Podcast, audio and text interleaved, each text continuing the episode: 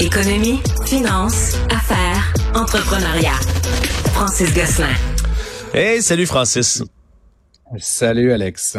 Écoute, euh, on avait déjà parlé ensemble de cette grève des fonctionnaires fédéraux qui a commencé cette semaine. Là. 155 000 fonctionnaires en tout et partout. Bien sûr, ça perturbe les services, ça gosse les gens qui ont envie d'aller renouveler leur passeport, etc.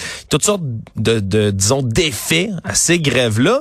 Mais il y en a un qui était monétaire aussi, puis que tu nous, dont tu nous avais déjà averti, prévenu plus tôt dans la semaine que ça allait commencer à coûter cher.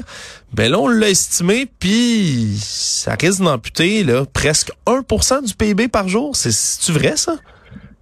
Euh, non, en fait, c'est par mois. Par mois, pardonne-moi d'un mois, effectivement. Mais 1 du PIB, Alex, c'est beaucoup, beaucoup, beaucoup d'argent. Pour 155 000 personnes, de faire perdre 1 de la valeur totale de, de, ce qui est créé au Canada dans une année, c'est comme c'est démesuré comme impact. Euh, mais pourtant, c'est euh, le résultat auquel arrive euh, l'économiste Derek Holt, qui j'avais dit justement en début de semaine que j'avais pas j'avais pas justement trouvé d'études qui chiffraient un peu l'impact économique de cette grève-là. Donc, c'est Derek Holt qui est l'économiste de la banque Scotia qui a, qui a justement fait cet exercice-là. Euh, il estime, lui, qu'en fait, l'impact actuellement est de 200 millions de dollars par jour et que si la grève donc durait un mois, ça impacterait de l'ordre de 1% du PIB. Et donc, ça, c'est 1% par mois. Donc, imaginons une grève qui durerait deux mois, trois mois. Euh, je veux dire, l'impact, je sais pas si les auditeurs se représentent, mais 2-3% du PIB, c'est des plusieurs milliards de dollars euh, comme impact. Et donc, ça, c'est sûr que c'est quelque chose qu'on ne souhaite pas euh, comme impact. Je pense même que les, syndiqués en grève ne, souhaitent pas, euh, à, ce point-là, détruire l'économie canadienne. Oui, puis ce qui est plus préoccupant encore, c'est qu'on voit pas jusqu'à date, du moins, là, de volonté nette et précise de la part du gouvernement Trudeau de, de, de, de mettre fin à court terme à cette grève-là. Vraiment, là, on comprendra, là, c'est notre notre analyste Emmanuel Latraverse là, qui le disait, courtise l'électorat un peu là, qui gravite autour de ces syndicats-là. Je comprends, mais quelque part, c'est que ce, cette courtisa, ce courtisage-là, courtisage, cette cour, euh, cette mise en cours de ces gens-là, ça risque de, de, coûter pas mal cher si on laisse ça euh, se poursuivre. Effectivement. Puis l'autre élément qui est mentionné dans l'analyse, euh, Alex, c'est que il y a aussi un impact vraiment très spécifique sur la question des impôts, parce qu'on le sait, il y a beaucoup d'agents de l'Agence du revenu du Canada qui sont affectés par cette grève-là, et notamment des particuliers et des entreprises qui sont actuellement en attente, par exemple, d'un retour. Oh. Euh, qui n'est pas clarifié évidemment parce que l'ARC est en grève, c'est qu'est-ce qui va arriver avec les retards? Dans un sens comme dans l'autre, c'est-à-dire si tu attends ton retour et que ça prend 30, 40, 60, 90 jours, est-ce que l'État canadien va payer un intérêt comme il le fait habituellement, c'est-à-dire s'il y a un retard dans le paiement d'une dette dans un sens ou dans l'autre, que ce soit l'ARC ou le particulier ou l'entreprise, faut payer un, près de 9 là, de pénalité. Ah ouais. Mais là, en fait, si par exemple tu envoies ton retour, ton, ton paiement, par exemple, d'impôt et qu'il n'est pas traité, est-ce que tu vas être pénalisé pour cause de non-traitement, ça serait un peu absurde que ce soit le cas. Euh, et donc, encore une fois, là, c'est, toutes ces, ces questions-là qui sont un peu en suspens, mais ça pourrait aussi avoir un impact monétaire sur les familles, les PME et les entreprises du Canada. Et ça, évidemment, là, ça pourrait fâcher beaucoup, beaucoup de gens. Comme tu dis, on, on fait du courtisage, mais éventuellement, il pourrait y avoir de la grogne populaire là, qui vient avec cette stratégie un peu d'évitement qui a été choisie par le gouvernement Trudeau pour l'instant.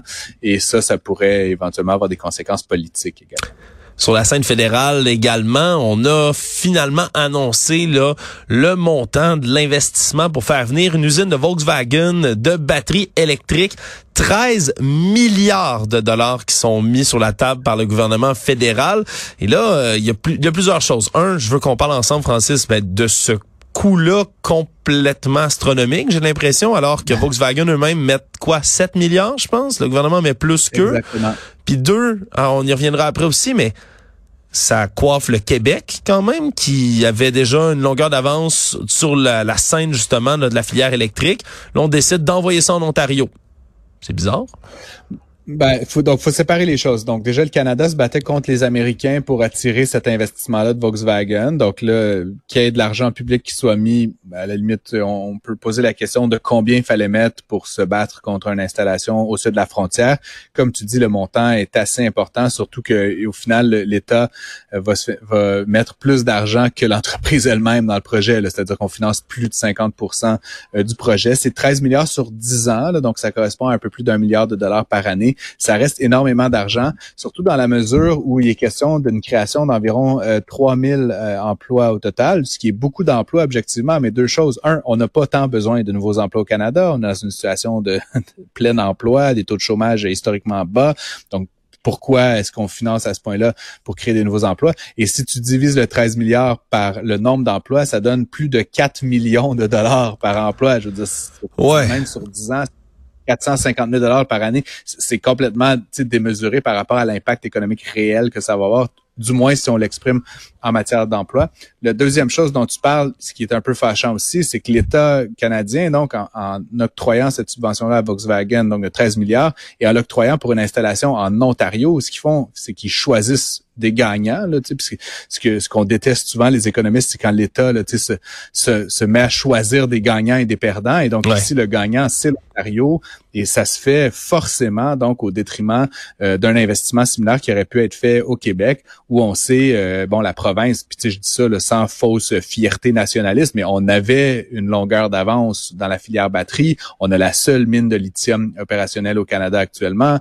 Euh, on a, tu sais, plein, plein de raisons là, de choisir le Québec pour, pour installer cette usine-là. Donc, le fédéral, dans le fond, finalement, avantage une autre région du pays euh, au détriment de la nôtre. Et ça, évidemment, c'est un peu fâchant. Je vais t'avouer que quand le gouvernement fédéral se met à choisir des gagnants et des perdants dans cette, cette course-là. Ouais, ça donne de l'urticaire aux économistes, comme tu le dis. Euh, pour, puis pour le pétrole, puis là, tu vas, tu vas pouvoir me l'expliquer un peu mieux, mais c'est une mauvaise semaine pour le pétrole?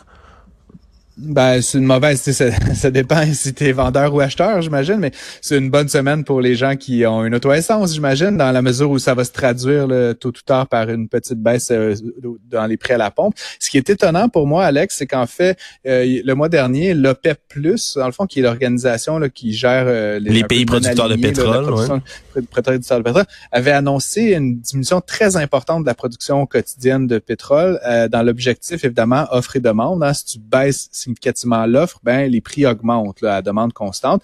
Et donc, ils avaient notamment annoncé un chiffre un peu sorti d'un chapeau de 80 dollars le baril, qui était le prix euh, bon plancher, le, prix minimal auquel ils souhaitaient euh, vendre le pétrole. Mais ça, c'était suite donc à une baisse importante de la production. Et là, ce qui est étonnant, c'est qu'en raison de nouvelles un peu moyennes concernant les marchés américains, le pétrole s'est naturellement remis à baisser. Et là, il est à 80 dollars pour le Brent, à 77 dollars le West Texas. Donc, c'est étonnant que un mois après une baisse importante de l'offre, on se retrouve à nouveau à ce prix euh, plancher. Et donc, si ça continue sur ce rythme-là, juste cette semaine, le pétrole a perdu 6% Donc, est-ce que ça continue comme ça? On repasse en bas du 80 le PEP+ devrait redéclarer une baisse de production. Et ça, c'est franchement, pour moi, c'est très, très, très surprenant. Dans, pour les consommateurs, c'est une bonne nouvelle, mais pour, euh, pour les producteurs, les pays producteurs, c'est pas, pas très enchanteur, évidemment, comme, comme annonce. Le fait qu'on produit moins de pétrole, je sais pas, à mes oreilles, à moi, ça sonne comme une bonne nouvelle si on est capable de se détourner ah, des énergies fossiles. mais euh, oui, oui, puis en, lien avec ton entrevue euh, précédente, euh, Alex, là, comme tu sais, moi-même, je suis un grand partisan des véhicules électriques et tout. Puis, tu sais, je pense que pour l'instant, c'est très marginal comme différence, mais si on se projette à l'horizon, par exemple, 2030 ou 2035, quand tu sais, 50% ou plus du parc automobile euh, mondial ou entre canadien sera électrifié, c'est sûr que ça va engendrer une baisse de demande. Puis ça, ça va avoir des impacts majeurs sur le prix du pétrole. Mais à court terme, comme je te dis, ces fluctuations-là sont surprenantes. évidemment, bon pour les consommateurs de pétrole, mais moins bon pour euh, les pays et notamment le Canada, là, qui, qui est un producteur important, de voir, euh, malgré la diminution de la quantité produite, euh, des baisses de prix. On va suivre ça avec beaucoup d'intérêt parce qu'évidemment, ça pourrait aller dans, dans, vraiment différentes directions là, au cours des prochaines semaines et des prochains mois, surtout à l'approche de l'été, des vacances, etc. Ouais. Il y a toujours des, fluctuations. ouais. toujours des fluctuations du prix de l'essence là juste avant les vacances. La veille des vacances de construction. Ouais, ça reste toujours toujours ce genre de, de, de drôle de phénomène là qui apparaît là toujours à peu près à pareille date. Francis, c'est un plaisir de discuter avec toi toute la semaine. Merci beaucoup d'avoir été là. on se reparle lundi. Très bien, on se reparle bientôt. Bye bye.